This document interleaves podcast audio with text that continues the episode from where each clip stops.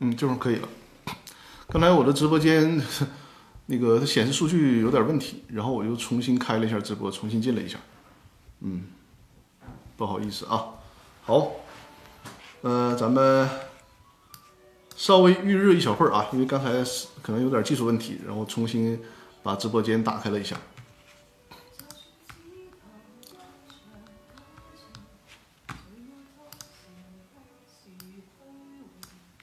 这会儿能看到大家了。刚才那个直播间就看不到，就任何人都看不到。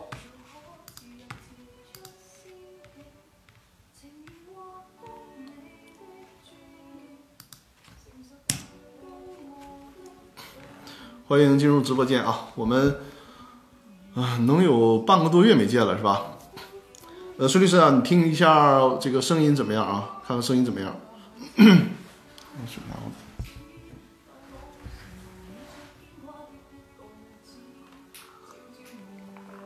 好，欢迎大家进入直播间啊。呃，还是这样，我们还是先展示一下二维码吧。就是因为我们这是讲公司股权的这个直播嘛，所以说大家如果有提问，那么在这个直播的平台不方便提问，就是它有字数限制嘛，可以直接扫描二维码。进入我的《公司法大爆炸》的微信公众平台，在这个公众号里面呢进行留言提问。我就是随着直播会随时的刷这个后台，看到大家的提问之后呢，我会及时的在直播间里给大家解答啊。即便是看到回放，那么看到这个二维码之后，也可以扫描二维码提问、留言提问。然后我在下次直播的时候呢，也会给大家进行解答。如果是喜马拉雅 FM 上的朋友呢，那就是在那个公众号里面搜索“公司法大爆炸”，然后在公众平台里留言提问就可以了。好了，我们今天因为开播晚了两分钟吧，技术问题，我们今天就现在就正式开始。呃，这次直播的主题啊，这次主直播的主题呢，我们确定的就是说讨论一下艺人公司能不能签订对赌协议的问题。实际上这个问题呢，源于我的一个听友在我的微信公众号上的提问，那么就把这个问题稍微展开一下。然后在微信公众号上呢，应该是有我已经看到了有五个问题，呃，有五个问题需要解答。那么我们今天呢，在这个主题部分，就是围绕这个五这五个问题，先给大家做一个探讨。大概花半个小时的时间，在之后呢，就是进入互动啊，大家有什么问题，包括现在，你可以直接在微信公众号里面进行提问，然后在互动互动环节呢，就会给大家进行解答。我是本来上周日应该呃可以直播的，因为假期结束了嘛，但是因为我们沈阳分所就是金城通达沈阳分所去外地进行考察，呃，吴爽说感觉卡是吧？那个孙律师你看一下，卡不卡？也也有可能，因为我这边应该是没有问题，是吧？没有问题，好。呃，那个吴爽，看一下你的这个网，因为我这边，呃，没有什么问题啊，我这边没有什么问题。萌新说有点卡，那个孙律师啊，你看一下啊，因为我这边测了一下，应该是没有问题的。对，孙律师说不卡，好的好的，呃，我这边没有问题。然后我们这个就是金城通达沈阳分所的高火嘛，呃，去外地考察了一圈儿。我们的路线呢是去济南分所，就金城通达的济南分所，还有那个呃合肥分所，还有上海分所。但是我中途中途我就得是提前先回来，因为十五号那天呢，就是应邀去唐山的一家非常大的钢铁公司。这家公司大到什么程度呢？就是厂区的面积面积啊，据说有澳门那么大，确实是在厂区里面需要开导航才行。呃。这个邀请我去讲课讲这个股权的朋友呢，也是我公司法大爆炸在这个喜马拉雅 FM 上的公司法大爆炸的一个听友，呃，长期听我的节目，然后邀请去公司进行讲座，呃，交流的非常好，就是也及时发现了一些就是是需要跟进、需要讨论的问题，嗯，所以说也是通过公司法大爆炸和大家进行结缘。呃，咱说啊，首先对赌协议，我不知道我们今天在线的朋友有多少人知道这个概念啊？所谓的对赌协议啊，它是在这个股权投融资领域这些年兴起的一个概念。对赌啊，它不是赌博的意思啊，绝对不是赌博的意思。实际上，它是一个形象的叫法，叫做对赌。它的学名叫什么呢？叫估值调整条款。估值调整条款什么意思呢？就是说，对公司的估值通过一段时间的衡量来进行调整。比如说，我作为投资方，刚刚。想投资这个公司的时候呢，对这个公司的估值，假如说估值五千万，估值五千万，通过公司经营三年或者五年的时间，在这个时间点上，比如说到了满三年了，那通过一些条件，对公司这个在三年之后的实际价值重新做一下评估。比如说啊，你符合当初设置的若干条件，比如连续三年盈利。比如每年第一年盈利一千万，第二年盈利两千万，第三年盈利三千万，达到这个目标了，那说明当初估值五千万没错，那我投资人是认可的。但是如果对赌目目标没有达成，第一年盈利也没到一千万，第二年盈利连一千万都没有，更别说两千万的目标了。第三年三千万也没达到，就是累计这三年盈利都没都都没有达到，就是总和六千万。那显然，我当初作为投资方，我给你这个公司的估值估高了，往回调，往回调，怎么调？有可能通过这个对赌设置，你这个公司的估值，我认为真正的价值只有一千万，多出来四千万怎么办？退给我，谁退？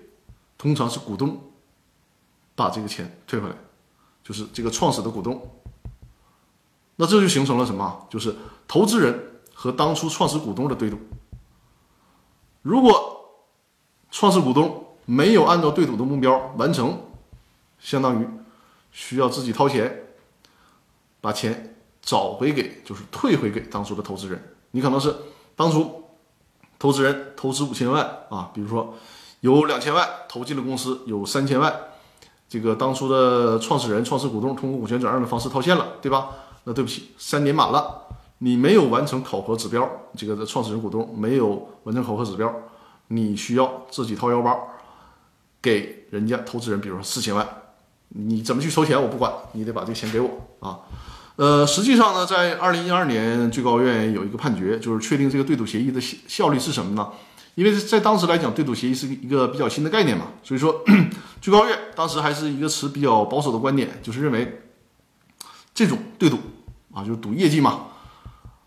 什么情况下有效呢？就是股东和股东之间的对赌有效，就是我作为投资人和你这个当初的创始股东进行赌啊，就我赌你三年之后会达成什么业绩，如果你达不到，你当初这个创始股东你得赔给我钱，这种约定啊，这种所谓的对赌协议是有效的。在二零一二年就是一个判决当中呢，认为这个股东和公司对赌是无效的。什么是股东和公司对赌啊？就是三年的目标。如果你这个公司没有完成对赌目标，比如说公司没有完成啊第三个年头累计的盈利超过六千万，那你公司需要回购我这个创始人当呃我这个投资人当初所购买的股权。比如说你公司，你得给我拿四千万，给我拿四千万啊，赔赔给我这个投资人，向我这个投资人赔偿。在当时来讲啊，就是在在二零一二年这个判决来讲呢，说这种对赌是无效的，因为涉及到变相的抽逃出资的问题，损害债权人的利益，所以说无效。但是在这个问题啊，在二零一九年的时候，最高院出了一个九民会议纪要。这个九民会议纪要，因为实际上我是在二零一五年开始接触对赌协议的这个诉讼案件。啊，这个案件也是打了很久，在当时跟包括因为是直接在北京地区诉讼嘛，跟法官交流这个技术问题，然后也提到说，其实就在当时很多的仲裁机构，比如说贸仲委啊，就实际上已经认可了啊，已经认可了公司和股东之间的对赌，只是在法院层面，因为有最高院的判决在那儿，还不能认可。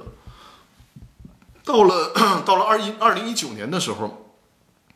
最高法院呢，通过这个九民会议纪要，就改变了当初二零一二年那个判决的就确定的原则，就是股东和股东之间对赌没问题，但是呢，公司和股东之间对赌不是肯定无效的，就是在有些条件下也可以认为有效。什么条件呢？简单的说啊，就是我们不去复述那个最高院的九民会议纪要的那那那种很生涩的文字表述，就是我用很直白的。方式讲给大家，就是确定什么是什么条件有效，就是说，你这个公司是有盈余的，这个盈余达到什么指标呢？就是说，达到可分红的程度啊，而且呢，你公司所赔给投资人的钱，就对赌输了嘛，你赔给公司这个公司赔给投资人的钱不会导致你公司亏损，就顶多你是把公司有的这个盈余该分红的你分不了，都赔给人家投资人了，不会导致公司公司亏损。这种情况下，对赌就是股东和公司之间的对赌是有效的，因为什么呀？你公司有盈余，对吧？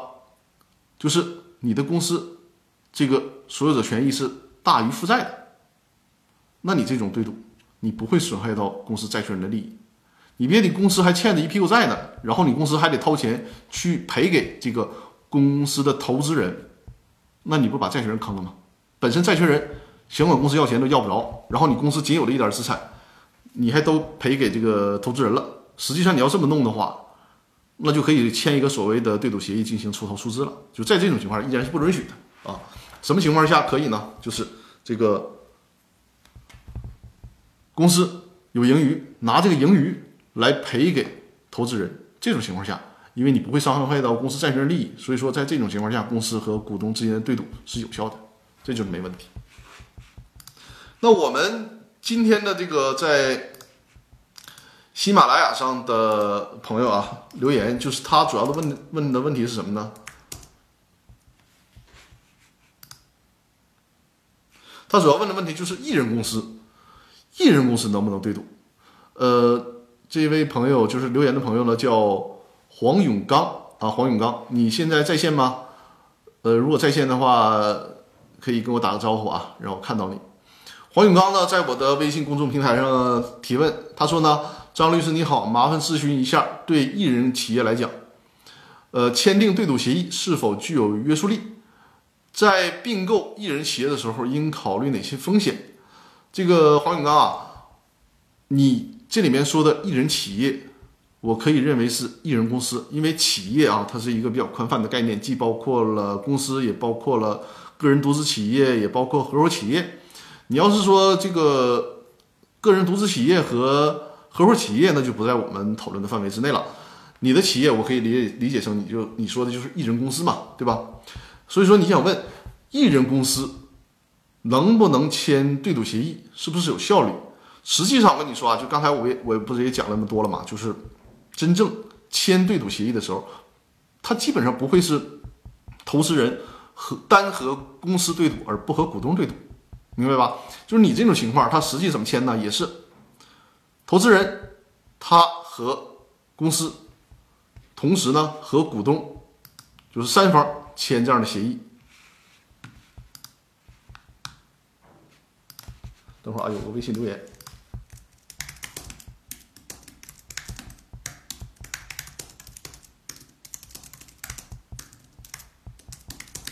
就是在实际当中呢，他不会单纯的就是说艺人公司用这个公司和投资方签对赌协议，实际不会不会这么做的。就是通常他就会形形成一个什么样的协议呢？这个协议有三方，投资人、这个艺人公司的股东，再加上这个艺人公司，形成这么一个三方协议，呃签订对赌。那这种情况下，实际上就是首先你这个股东我不说了吗？股东和投资人签的这个对赌。肯定是有效的，这个没问题。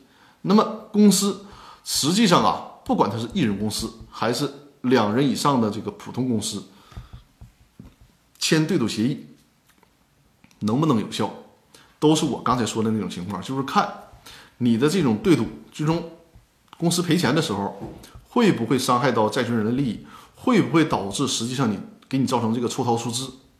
如果不会的话，有效。因此说呢。你所谓的这个艺人公司签对赌协议有没有效？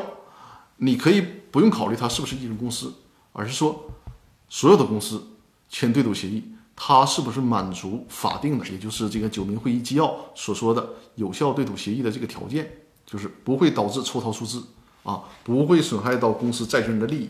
只有这种情况下，那么这种和公司的对赌才有效。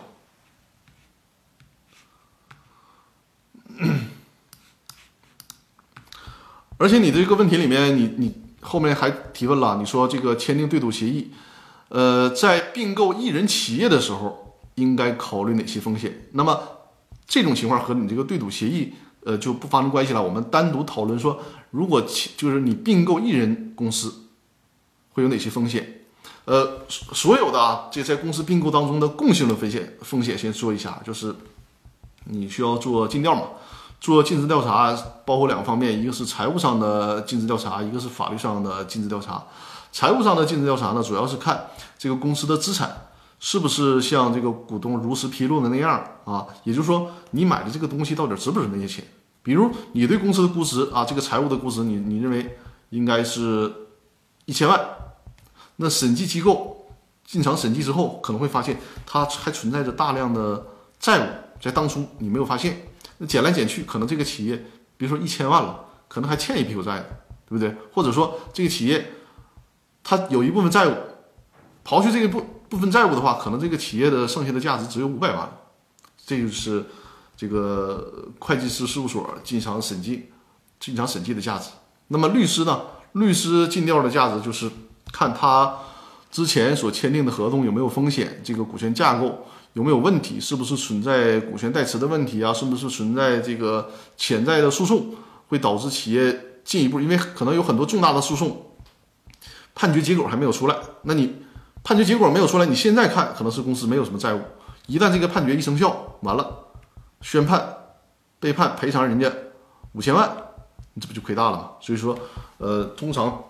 在这个企业并购的时候啊，呃，财务的尽调和律师的尽调都是非常重要的啊，包括你是不是有潜在的劳动用工的法律风险啊，啊，有没有其他的这个潜在的赔偿责任呢？这些都是法律尽调里面需要帮助投资者查明的情况。那么，如果单纯就是单就艺人公司来讲，有没有什么需要特殊注意的呢？因为艺人公司默认情况下呢，是这个。股东对公司的债务承担连带责任，为什么要这么规定呢？实际上我们以前不也提过吗，就是因为艺人公司这个财务啊，它有可能更加不规范，它就会导致导致什么呢？就是这个股东个人没有任何节制的从公司挪走财产，所以说你在收购艺人公司的时候，尤其要考察它的财务状况是否规范。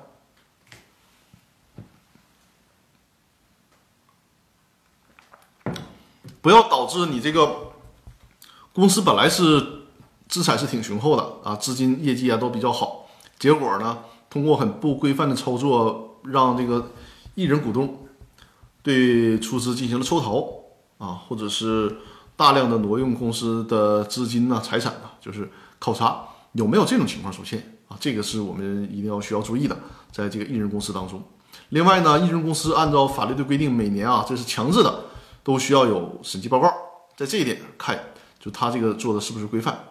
再有呢，就是提醒你，并购之后就不要再让它成为一人公司了，因为一人公司默认反复强调过啊，这个股东默认情况下要承担连带责任的，而且呢也有裁判文书的数据作为支持，就是这个股一人公司的股东被判决承担连带责任的比例是非常非常高的，这个概率是非常大的。所以说，如果你并购了，那么尽可能的。让并购之后的公司，它的股东在两人以上啊，不要再成为一人公司了。那么这个呢，就是对黄永刚对你的这个问题的解答。我不知道你在不在线上，在线最好是给我打个招呼，让我知道你啊。呃，今也是今天的主题，就是围绕着你的这个问题进行展开。我们聊了对赌协议的问题，聊了一人公司的问题，以及一人公司的并购当中有一些共性的风险防范，以及。需要特殊注意的风险防范的问题啊，好，那咱们来接着回答其他人在微信公众平台的提问啊。那我因为我们二十分钟的干货讲解就呃就到这里了啊，现在咱就开始互动了啊，进行互动了。我们是这样，就是还有四个，就是之前在直播之前已经看到的四个问题，就在微信公众号上的四个问题啊。我们一一再进行解答，然后大家在直播间里面也可以提问，或者在我的微信公众平台，就是这个啊，二维码再次展示啊，在我的公司法大爆炸的这个微信公众号上，现在也可以扫描二维码进行提问啊。我一会儿会刷我的这个公众号的后台，看到了提问，我会直接在直播间里给大家解答啊。然后如果我们呃这个全都解答完了，没有新的解答了，咱直播就结束啊，就可以提前结束啊，就是大家。什么时间结束，取决于大家提的这个问题啊。好，咱现在就开始解答啊。而如果是喜马拉雅的朋友呢，就是搜索在微信公众号里面搜索“公司法大爆炸”啊，直接在公众平台里面给我留言提问就可以了，我会在直播的时候进行解答啊。好啊，看一下，呃，这个名字很有意思啊，叫周周走走周，嗯，这这个名字好啊，周周走走周提问说，张律师你好，请问公司法规定，董建高离职后六个月内不得转让其所持有本公司的股份，与您之前讲的股东离职后最好收购股权时间冲突怎么办？大家听明白他的问题了吗？就是这个周周。周周啊，说这个按照公司法的规定，董建高离职之后六个月内不得转让其股份。注意，你的这个提法有问题。为啥有问题呢？因为你的这个说法就是所谓董建高离职后六个月内不得转让其本公司的股份，仅适用于股份有限公司，而不是指有限责任公司。也就是说，有限责任公司的股东。有，也就是有限责任公司的董建高啊，董建高的这个这个股东，他转让股权是没有这个限制的，就是他即便担任有限责任公司的董监高，同时又是股东，他今天离开公司，明天就可以转让股权，没有六个月的限制，只有股份公司才有这个限制，就是股份公司的董监高离职后六个月内是不能转让其持有本公司的股权的啊，所以说你。可能在就是看这个公司法的时候，没有注意到这个区别啊。这是在公司法的章节里面也不同。你说的这个是在股份公司的那个章节里啊，这个大家一定要注意，千万不要混淆了。就是有限责任公司的董监高，他作为股东转让股权没有这个限制啊，只是说他有限公司的特殊性在于什么呢？人家其他股东有优先购买权而已，就是你要转让股权，其他股东有优先购买权，仅此而已啊。然后你说了，就是之前讲的股东离职后最好收回股权，时间冲突怎么办？那实际上在有限责任公司里面就不存在这个问题啊。呃，而且我之前所说的股东离职后收回股权呢，是指什么呢？是指在股权激励的时候，就在股权激励当中，这个股东就是指那些被激励的股东，就是他本来是员公司的员工，但因为股权激励获得了公司的股权，那是在他离职的时候，离职之后一定要把股权收回来。这是为啥呢？为了防止这种被激励股权的这个员工，也就是员工持股嘛，他跳槽到其他的公司，呃，利用股东知情权，利用这个参加股东会列席股，就是参加股东会的这个权利，来打探公司的商业秘密，侵害公司的商业秘密，是防止这种情况出现的啊。所以说，在我们解读的时候呢，一定要注意啊。而另外还还提醒啊，你说这个。刚才我不提到了吗？就是防止有限责任公司这个股东离职之后跳槽到其他公司，侵害公司的商业秘密，就是要求行使股东知情权、查阅会计账簿啊。但是呢，在股份公司的股东当中，这又是一个知识点了啊，就是股份公司的股东行使股东知情权，就是股份公司的股东呢也有股东知情权。但是咱看一下啊，这个。股份公司的股东，他的知情权，我给大家念一下这个相对应的法律条文，公司法当中当中的法律条文啊。这股份公司的股东呢，他有权是查阅公司章程、股东名册、公司债券存存根、股东大股东大会的会议记录、董事会会议决议、监事会会议决议、财务会计报告，对公司的经营提出建议和咨询。完了，大家发现有什么问题没有？就是说，这个股份公司的股东。按照公司法的规定，没有查阅公司会计账簿的权利，明白了吧？就是股份公司的股东呢，他没有办法通过行使股东知情权来掌握公司的核心财务信息，因为他没有查阅公司会计账簿的权利。这个是和有限公司的股东享有知情权一个最大的区别，这一点大家一定要注意啊。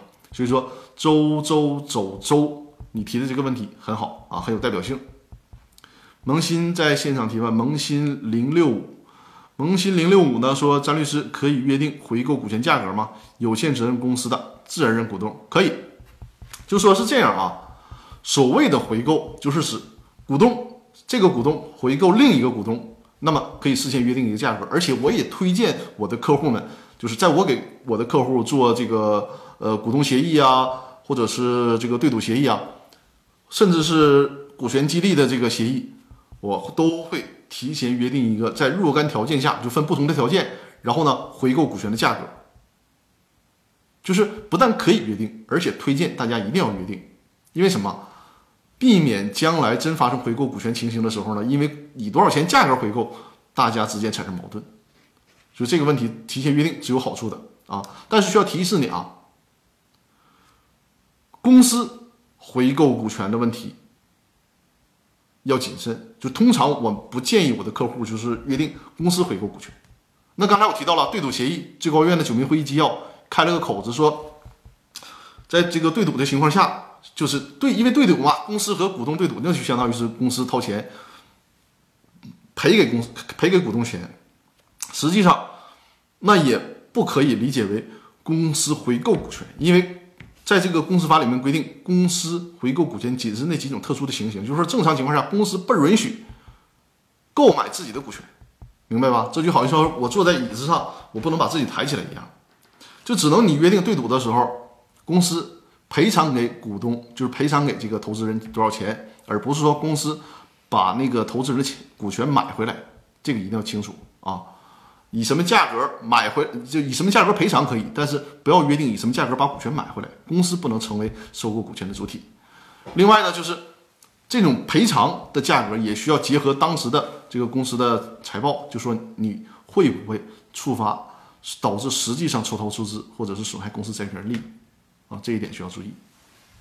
好，呃，第二个问题啊，仁者不忧也是我的老观众了啊，老观众了。仁者不忧，你在线上吗？在线上告诉我一声啊，让我看到你。仁者不忧，呃，仁者不忧呢，他的提问啊，如果你在线，告诉我一声啊。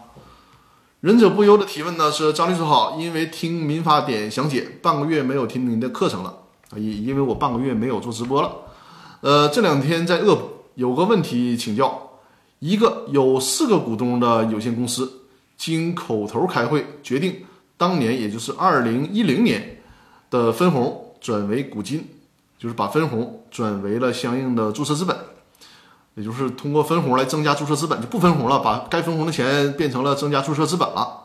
呃，没有书面的形式，但是呢，单位给每个股东开了收据。给每个股东还开了收据，这也是变相的有有这个书面的形式了啊。那么今年呢，也就是到了二零二零年，有一个股东起诉单位，诉求呢是分红，诉求是分红没有在工商登记变更，所以呢要求单位发放分红。我认为法院不应该支持，因为股金与注册资本不是一个概念，股金是后续投资，不需要在工商局办理变更登记。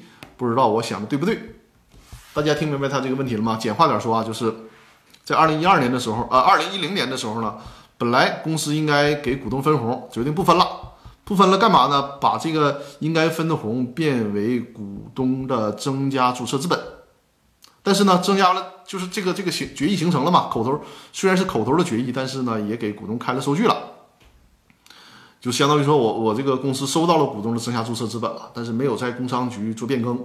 现在呢，十年之后，这个股东要求办理工商啊，股东看到没有办理变呃没有办理工商变更，所以说呢改主意了，说想要分红。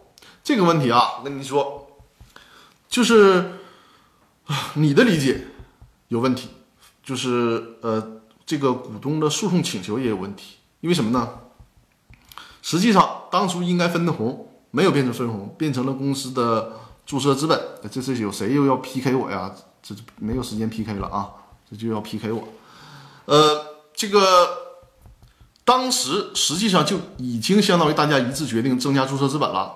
所以说呢，现在这个股东说想要分红，那不相相当于反悔了吗？这是不行。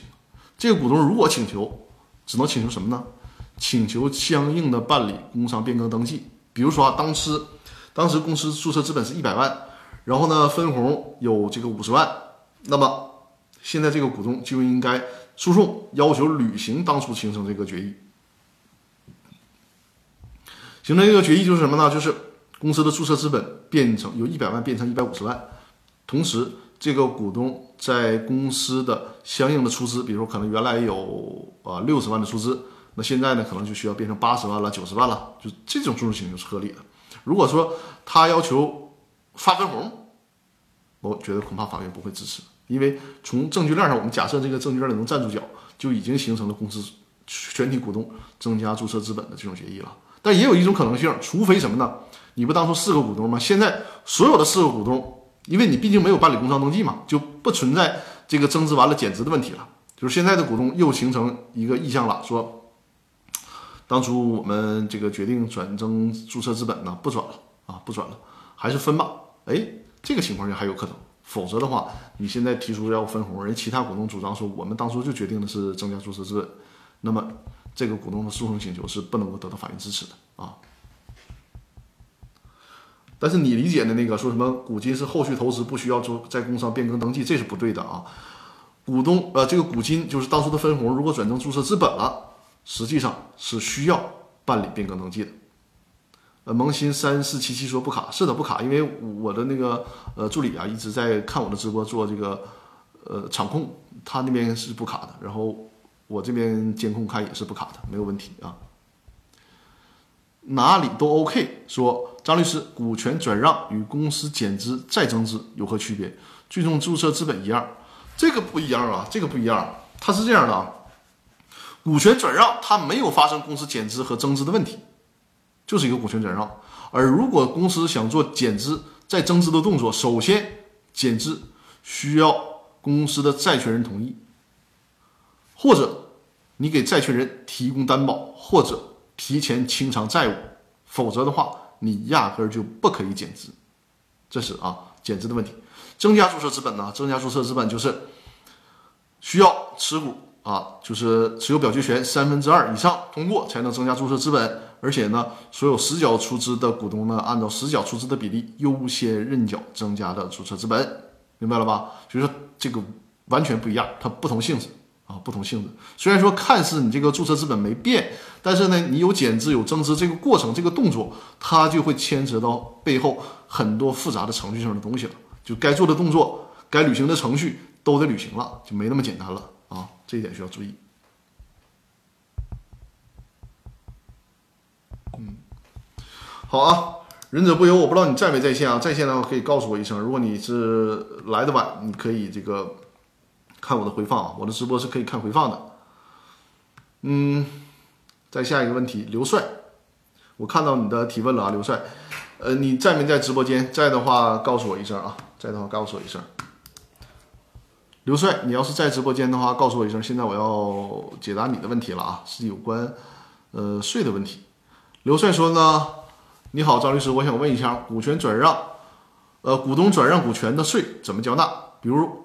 股东认缴资金是五十万，转让的股权呢卖了十万，那这个十万用缴纳个人所得税吗？咱先说你这个问题啊。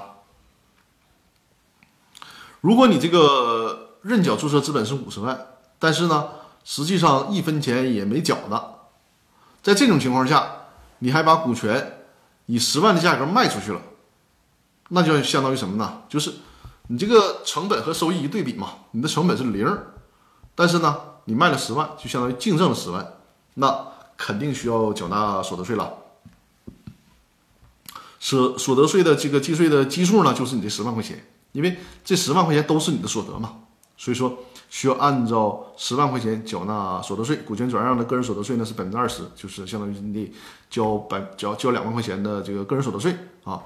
那么你下面的问题呢是说，呃。股东实缴注册，如果是股东实缴注册资金五十万，转让股权呢卖了七十万，那么问这个七十万都就是整个的七十万都用都得缴纳个人所得税吗？还是只缴纳多出来的这二十万？啊，你后面还说了是我的老粉丝是吧？呃，老粉丝，你现在在线没啊？在线告诉我一声啊！在线告诉我一声。你的这个问题啊，就是你后面那个理解是对的。如果是这五十万的注册资本都实缴了之后，你七十万价格卖出去了，那相当于什么呢？你当初投入的成本，成本是五十万，净赚了二十万，因此呢，就是在二十万这部分交所得税就可以了，百分之二十就是交四万块钱的所得税啊。当然了，有一项需要注意啊，如果税务部门因为有权稽查嘛，如果税务部门认为你这个当初实缴的出资是五十万，你卖了二十万，如果人税务部门认为你这个价格转让价格还是过低，人家可以查实征收。怎么查呢？比如说你在转让那个时间点上，你这个股权价值就看着那个资产负债表所有所有者权益嘛，你这个价值对应的啊对应的价值并不是七十万，而是价值一百万。但是呢，不管你是故意的啊，还是说这个实际情况就转让了七十万，人家不管。你当时的价值一百万，不管你是真收了七十万，还是说你收了一百万，你你你为了避税，为了逃税，你写了七十万，不管。那么只税务机关有权按照当时他们认为的真实的股权价值，就是看这个资产负债表一百万，你五十万的成本，你就得以以这个多出来就净利润呐五十万来交个人所得税，你需要把这个税补上去，明白我的意思吧？就是说。因为很多人在股权转让的时候啊，这个耍这个小聪明，甚至于写零对价转让啊，就是我一分钱不挣，五十万呃买的，一分钱不挣，甚甚至还亏钱啊，或者是五十万买，然后五十万卖，实际上呢，私下里呃收了不少钱，对吧？这个税务机关为了防止这种情况的出现，有权按照公司当时在股权转让当时的这个股权价值来要求你缴纳个人所得税啊，这是一个问题。呃，刘帅还说一直在喜马拉雅收听，学到了很多的知识，看来是我喜马拉雅上的老粉丝了哈。啊，如果你在直播间的话，告诉我一声，或者是你听回放啊，因为我的这个回放呢是在一直播，呃有回放，然后会直播结束之后转换成音频，再放到喜马拉雅 FM 上，便于大家这个开车的时候啊，或者在路上的时候这个收听音频，会把这个音频部分的回放呢放到喜马拉雅 FM 上，同时呢，为了有些观众朋友们想平时倍数的，就是成倍数的收看我的视频回放，我也会放在哔哩哔哩上啊，就是 B 站上。这样的话呢，在大家在 B 站上也会看到我的直播回放的视频啊。呃，下啊点赞好，谢谢谢谢啊，谢谢。萌新三四七七，感谢感谢啊，你可能是刚注册的用户哈，名字还没有改过来是吧？呃，下面这个问题是托克维尔的问题啊，托克维尔绝对是我的这个老观众了啊。托克维尔，你现在在没在线上啊？呃，在线上了就告诉我一声啊，在线上告诉我一声。然后另外我再展示一下二维码啊，大家如果在这个直播平台留言觉得不顺手，有字数限制，可以直接扫描二维码，在微信公众平台里面留言打字留言提问啊，没有字数限制。然后我会在直播现场解答。嗯，如果你现在在看回放的时候。看到了这个二维码一样啊，可以扫描二维码关注“公司法大爆炸”的微信公众号，然后直接留言提问，我会在下次直播的时候解答。啊，托克维尔在的啊，好好，非常好，我这是回答了好半天，这这你才你你现在在线回答我了，之前几个朋友我不知道在没在线啊。好，那现在解答托克维尔的问题啊，呃，托克维尔说呢，张律师，呃，很多公司发行多少万的股票。每个这每个股票的金额和发行的总数量是否和公司注册资本必须一致？譬如公司的注册资本是一千万，可否理解为可以发行一千万股，每股一元？又或者也可以发行一万股，每股一千元？我的理解是否正确？另外呢，有限公司和上市公司发行的股票是不是也是这样计算？比如说茅台，它是这样啊，这个问题就是，呃，通常你的第一种理解是对的，比如说公司注册资本是一千万。那么就发行一千万的一千万股的股票啊，就是一块钱一股。只是说在实际这个二级市场交易的时候呢，它的那个每股的价值是有所增加的啊。另外呢，就是你说这个有限公司和上市公司的发行的股票是不是也这样？首先哈，有限公司是不具备发行股票的这个法定条件的。所谓的发行股票，必须得是股份公司才可以。这是对你的提问啊。那我看看啊，这之前在微信公众平台上的提问呢，都回答完了。我看一看，我刷一下后台有没有新的提问啊？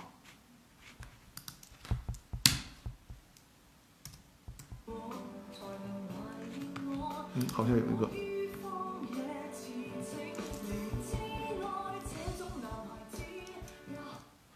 呃，有一个提问啊，叫学学习的学啊，你在不在直播间？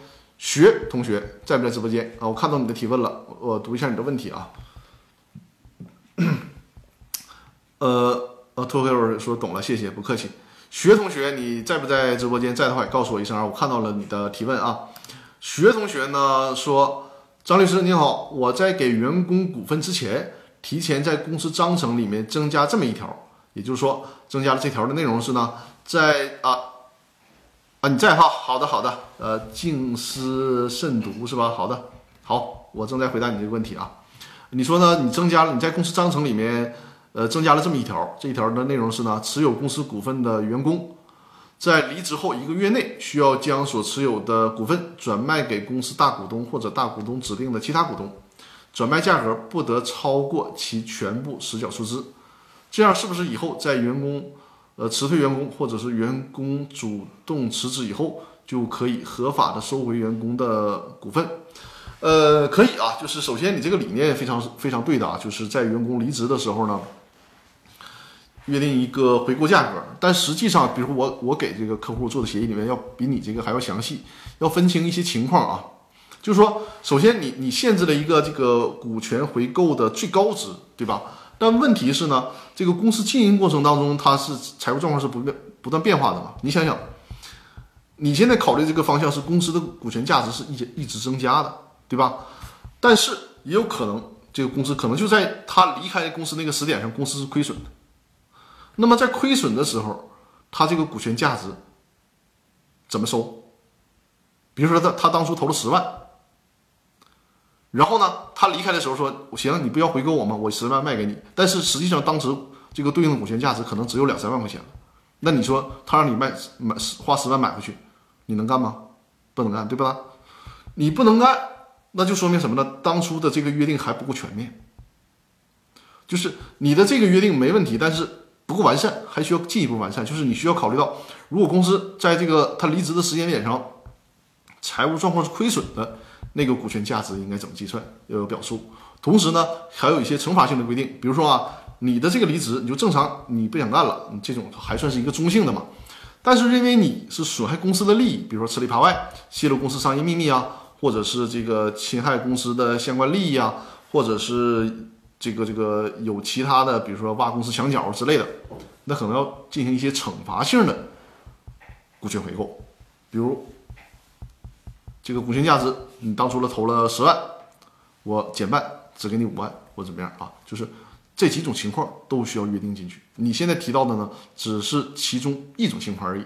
如果想让这个条款更加的完备，还需要把至少有三种情况都考虑到进去，都考虑进去啊。另外一个就是，我是在这个条文上是有是有洁癖的啊，就是通常有限责任公司它的用法不叫股份，而叫股权啊，而叫股权。好，这是对你问题的提问，呃，静思慎读，怎么样？我的回答还有什么不清晰的地方吗？啊，一周前我的提问还没有回答。哎呀，这个天天向上，我有可能啊是没有来得及，就是因为。上一周是实在太忙了，有可能没有来得及去那个收藏你的问题，所以说你那个问题就可能被刷没了，实在是抱歉。你还能不能找到那个问题？然后或者你在直播间再提一下啊，太不好意思了。因为他这个微信公众号我也是才发现，就是说他的这个留言我得及时刷，然后点击收藏才行，否则的话他会被顶掉。天天向上啊，麻烦你在这个。看一下，或者是你再重新描述一下你的问题啊。啊，静思深度说，张律师，你说的很明白，非常感谢，不客气，不客气。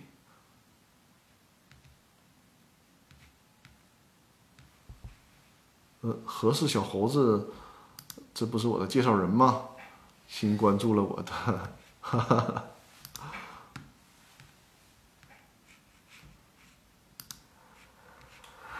哈。嗯，大家啊，还是展示一下二维码啊，包括天天向上这个，因为可能是之前对公众号不太熟悉啊，你的那个之前的提问可能被刷没了，你或者在直播间，或者是在我的微信公众平台上再提问一下，然后我帮助你解答啊。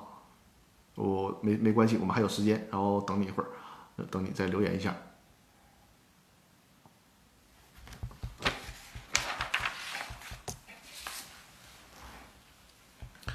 呃，另外这个时间这个欢迎大家多多关注，就是点击左上角的那个我的头像啊，关注我的直播账号，然后也欢迎大家多多转发，转发到新浪新浪微博和这个嗯大家的朋友圈啊，多多转发我的直播的节目，多多转发我的直播，感谢大家支持啊。呃，这个期间我们再展示一下我的小儿童的二维码，就是《公司法大爆炸》视频精品课，在这个扫描这个二维码就会看到啊，《公司法大爆炸》视频精品课，还有电商法，还有如何解散公司这个全套的课程都在这个上面啊，就是配着精美的幻灯片给大家视频进行讲解。哦，我看到哇，这一下四条提问啊，看一下看一下啊。好，天天向上，我看到了你的这个提问了啊！哇，这么多，好了好了，嗯一个一个解答啊！天天向上，我看到你的提问了啊！咱现在开始啊！呃，天天向上，第一个问题啊，如果公司债权人把资金支付到公司高管的个人账户，但是呢，但有公司收到款项的盖章，这算不算高管和公司的财务混同？如果公司未通知债权人？如果公司未通知债权人注销，债权人是否可以追究公司股东和高管共同还款或赔偿责任？嗯，这个问题很好啊。首先，因为我最近在办，同时办，同时在办几个股东知情权的案子，就是在股东行使知情权的时候，就会发现有很多公司的这个高管，就是把公司的钱直接打到这个高管账户。实际上呢，这个在商业领域可能大家也司空见惯了，对吧？但是这个绝对是一个违规的操作，就是不应该把钱归到个人账户。如果归到个人账户，而且你还没有归还的话，严重的说，这个高管会涉及到职务侵占。职务侵占的量刑标准，在辽宁省可能标准比较高，六万块钱以上够这个量刑标准。但在吉林呢这些地方呢，量刑标准就会比较低，就是一万块钱就构成职务侵占。所以说你这种情况严重的，如果你是刻意的侵占了财产没有归还。那么可能会构成职务侵占。如果是这个，就是短期的占用或者就是占用，公司的债权人和公司的其他股东是有权利要求这个高管把占用的钱归还到公司，同时赔偿损失。什么损失呢？就是你占用的钱最起码损害了公司的利息啊，你占用这个钱，那么公司没有收到这个钱，最直接的就是公司损失了利息，所以说是要赔偿责任的。而且呢。如果在公司清算的时候，公司的清算组或者是债权人知道之后，是有权利主张的，因为这个本来是属于公司的资产，你现在占用了，那无论尤其是清算组，这是清算组的义务啊，这是清算组的义务。如果清算组你这个都没有查出来，或者你查出来你不处理，将来人家债权人是有权告你这个清算组的。所以说，如果清算组发现的这个问题，一定一定要去追这个高管的责任，最起码是让高管把钱全都回给呃还回来，同时。加收你高管占用资金之之间的利息，这是清算组的职责啊。如果清算组不承担、不履行这个职责，被债权人发现了，债权人不仅可以告公司、告这个高管，甚至还可以告你清算组啊。这是对天天天向上的第一个提问啊。这个说到股东知情权呢，这咱又再次展示个二维码，这是我股东知情权专项法律服务的这么一个二维码，大家可以看一下啊。实际上，我现在的股东知知情权。呃，已经这个大幅度的升级了，大家可以看一下这个二维码，然后有这个有关股东知情权相关的法律服务，可以跟我联系啊。呃，天天向上的第二个问题，我看一下啊。呃，天天向上说呢，天天向上你在吧？是吧？告诉我一声啊。呃，另外呢，天天向上天天向上说，如果。接受公司账款的个人账户只是一般员工，而不是公司高管啊，在哈，而不是高管，是否可以追究该员工和股东承担连带还款责任和赔偿责任呢？一样可以的，一样可以的啊，因为他高管有高管的责任，但是无论是员工，甚至他不是公司的员工，他就是一个其他人，比如这这个某某股东的亲属啊之类的，都可以要求他进行还款，因为他占用的是公司的资金。从这个代位权的角度，相当于说什么呢？他欠着公司的钱，他是公司的债务人，啊，他是公司的债权债务人。尤其是公司清算的时候，清算组他是什么？不单单是要制定这个偿还方案呢，该把公司能收的钱收回来，这也是清算组的义务。所以说你这个也是没有问题的啊，是可以要求他们偿还的。如果公司不是在清算的时候，那么呢，公司的债权人可以提这个呃代位求偿的诉讼。如果是公司的股东发现了这个问题，股东可以提起代表诉讼啊，股东代表诉讼要求把这个钱还到公司。呃，天天向上同时还说呢，再假设如果接收公司账款的个人既非公司股东，也非公司高管，也不是公司的工作人员，而是公司之外的人，公司之外的人接收公司的账款。且盖有公司的章，这种情况下，公司注销未通知债权人，债权人是否可以追究公司股东和该非公司人员共同还款或者是赔偿责任呢？这个呢也是可以的，就是刚才我们说到了嘛，就是相当于有一个代位权嘛。但实际上是这样，呃，清算，因为你这里面就涉及到在清算过程当中的一个复杂问题，就是本来这个事儿应该是清算组发现的。对吧？你清算组没有发现，结果呢被债权人就是通过不知道什么途径啊，债权人发现了，那是不是同时可以追究你这个清算组履职的责任？所以说，如果在这种情况下，天天向上，你也考虑，也可以考虑把这个当初的清算组拽进来，就是追责为什么你们没有发现这个问题，没有主动替公司把钱要回来啊？呃，天天向说呢，以上几种略微不同的情况，是否可以刺破公司面纱，追究股东和个人的连带责任？请张律师回答。实际上，你刚才提那个问题是一个问题了，对吧？呃，刺破公司面纱呢，它主要是指这个公司股东和公司之间啊，这个是揭开公司面纱。但如果他并不是公司的股东，甚至他是公司高管而不是公司股东，他也不适用于刺这个刺穿，就是说揭开公司面纱的这个制度啊。但不代表不适用揭，呃，不是，不代表呢不适用于揭开公司面纱这些，呃，侵占了公司资产的人就不承担责任了，不是这样的啊，就是有很多的其他的法律方式，刚才我提到了吗？股东代表诉讼，或者是呢这个代位求偿啊，就是本来相当于别人拿着公司的钱，你公司应该要，你公司不要，那我作为公司的债权人，我可以替你公司来要，就是一个代位求偿。所以说你的说的这个问题都是有法律。保护的就可以要回来这个财产，不至于说你拿着公司钱不还，然后你就去注销，你这钱就永远不用还了，不是这样的啊。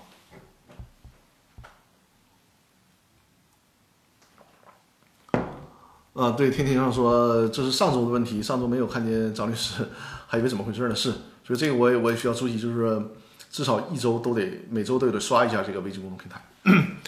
呃，天天向上说呢，如果是违法经营收费，是否以？合同违约还是以其他啊？你看这个字有没显示起？违法经营还是以其他理由要求还款？我不知道你说这个违法经营是一个什么概念啊？不知道这个违法经营是什么概念？你再描述一下，是公司违法经营吗？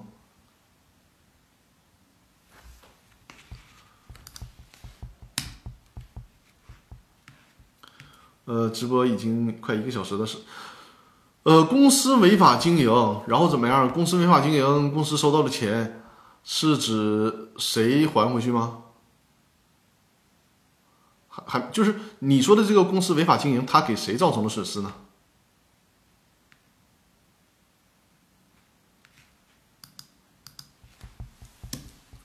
或者是你是把这个问题呢，呃，形成一个完整的书面的，在我的高管收费。你这样吧，那个天天向上，你还是把你的这个问题就是形成文字。呃，如果这次的直播时间不够，我们下次也是你形成一个文字详细一点的，我给你做解答。收的合同相对方债权人的钱不行，看来这个直播平台里面留大段的文字确实很痛苦。你还是在我的微信公众平台上留言吧。啊，如果这一次的时间不够呢，我们下次这个肯定我会及时的收藏你的问题，然后不会导致这个问题被刷没。下次直播的时候给你回答，对，OK，好的，好的，你就记得，呃，详细点写清楚，在我的微信公众平台上，然后我会把你的这个问题在下次直播的时候进行解答。下次直播还是在周日啊，周日晚上的八点，因为，呃，就是前段时间因为十一假期嘛，然后上周的周日本来是应该是直播时间，结果导我们去山东考察，呃，山东的这个接待是非常非常热情的，而且。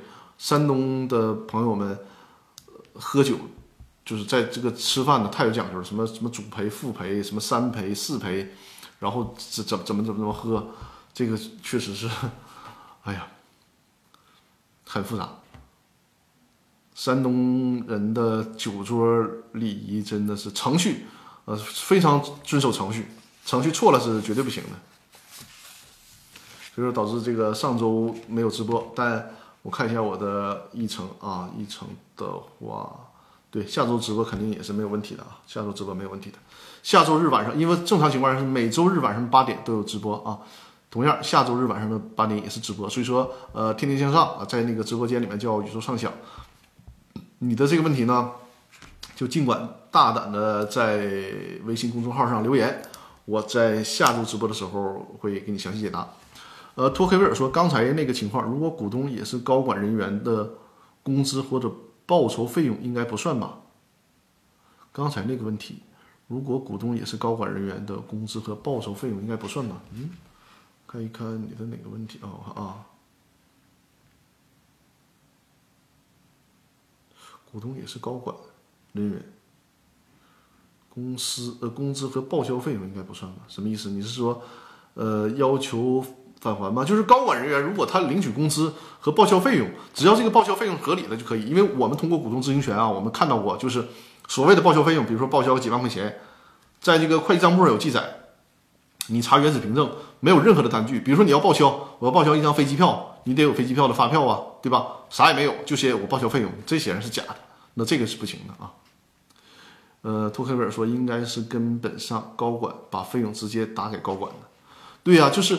在那个，如果大家就是行使过股东知情权的话啊，就会发现，就是会计账簿，你需要跟着原始凭证来查，你就会发现很多问题。就虽然是会计账簿上写的啊，给比如说给高高管报销八万块钱，对吧？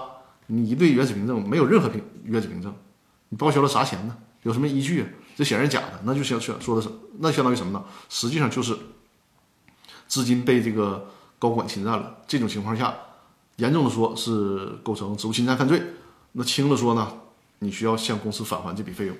我看学同学啊，学同学在我的微信公众平台上留言了。那么我们今天把学同学这个留言解答完，我们今天的直播就结束，好吗？如果大家有其他更多的留言呢，还是啊，在我的这个扫描二维码，在微信公众平台上提问啊。今天是学同学这个问题提完了，我们这次直播就结束。学同学说呢，呃，学同学你在不在？在的话告诉我一声啊。学同学说，张律师你好，我在。新接入股东之前，在公司章程增加了下面两条，是不是就可以了？就是你可能你要你要购买公司，就是这个购买股权哈。你说购买股权，第一个呢是，呃，在哈好嘞，呃，股东从事损害公司利益的行为，则所持股权由大股东赎回，或者由大股东指定的其他股东赎回。购买总价格不得超过其全部实缴出资，并且不得超过所持股权的实际价值。呃，第二点，第二个呢，就是公司股东从事或者参与与公司经营及公司产品有竞争关系，或者有相似的各类活动或实体，则所所持有股权需要大股东或者大股东指定其他股东赎回，赎回总共价格不得超过其全部实缴出资，且不得超过其所持有股权的实际价值。可以啊，可以，但我需要你纠正一下，你第一个。第一个呢，呃，那个没什么问题啊，没什么问题，就是你再加上一个，就是不得超过所持有股权的实际价值，但是时间点啊，你时间点，因为你他获得股权和将来退股权的时候，他那个时间点不一样，它导致所持有的股权实际价值每个时间节点不一样，你要明白它那个时间节点，就是当你发生回购情形那个时间点的股权的实际价值，啊，就是不超过当你。回购股权这个情形发生的时候，这个股权的实际价值啊，这是第一点的修改意见。第二点的修改意见呢，就是因为你说的是他搞同业竞争，他是有损害行为，那么你第二点给他开出这个条件就有点太宽大了，太便宜他了。正常情况下，我要给客户做的是什么呢？就是你出现了这种损害公司利益、从事同业竞争行为，再回购股权，我就不能按照你实这个实际出资来回购了，我可能就按照什么呢？甚至于说我无偿回购，这是最狠的了，或者是。如果法律允许的话，就是在法律允许的范围的这个，比如说象征性的，按照你这个呃实际出资的减半回购，甚至于说按照这个五分之一回购都可以，就是体现出一定的惩罚性啊。这是对你的修改意见。好吗？这个说的应该还比较明白是吧？听清楚了吗？如果没有问题的话呢，如果针对你这个问题，你你还有进一步的可以在现场提问一下啊。呃，如果没有呢，就是我不不知道这个说的是不是清楚了哈，在这个直播间回复一下啊，可以了是吧？好的好的，没问题。那行，正好我们今天直播呢一个小时的时间了啊，再次展示一下二维码，因为今天可能还有朋友，呃，因为我们现在直播啊，现在直播这个每次的问题真的是是排的很满，就看来还是大家很捧很很捧场，很捧场，感谢大家的支持啊，感谢大家捧场。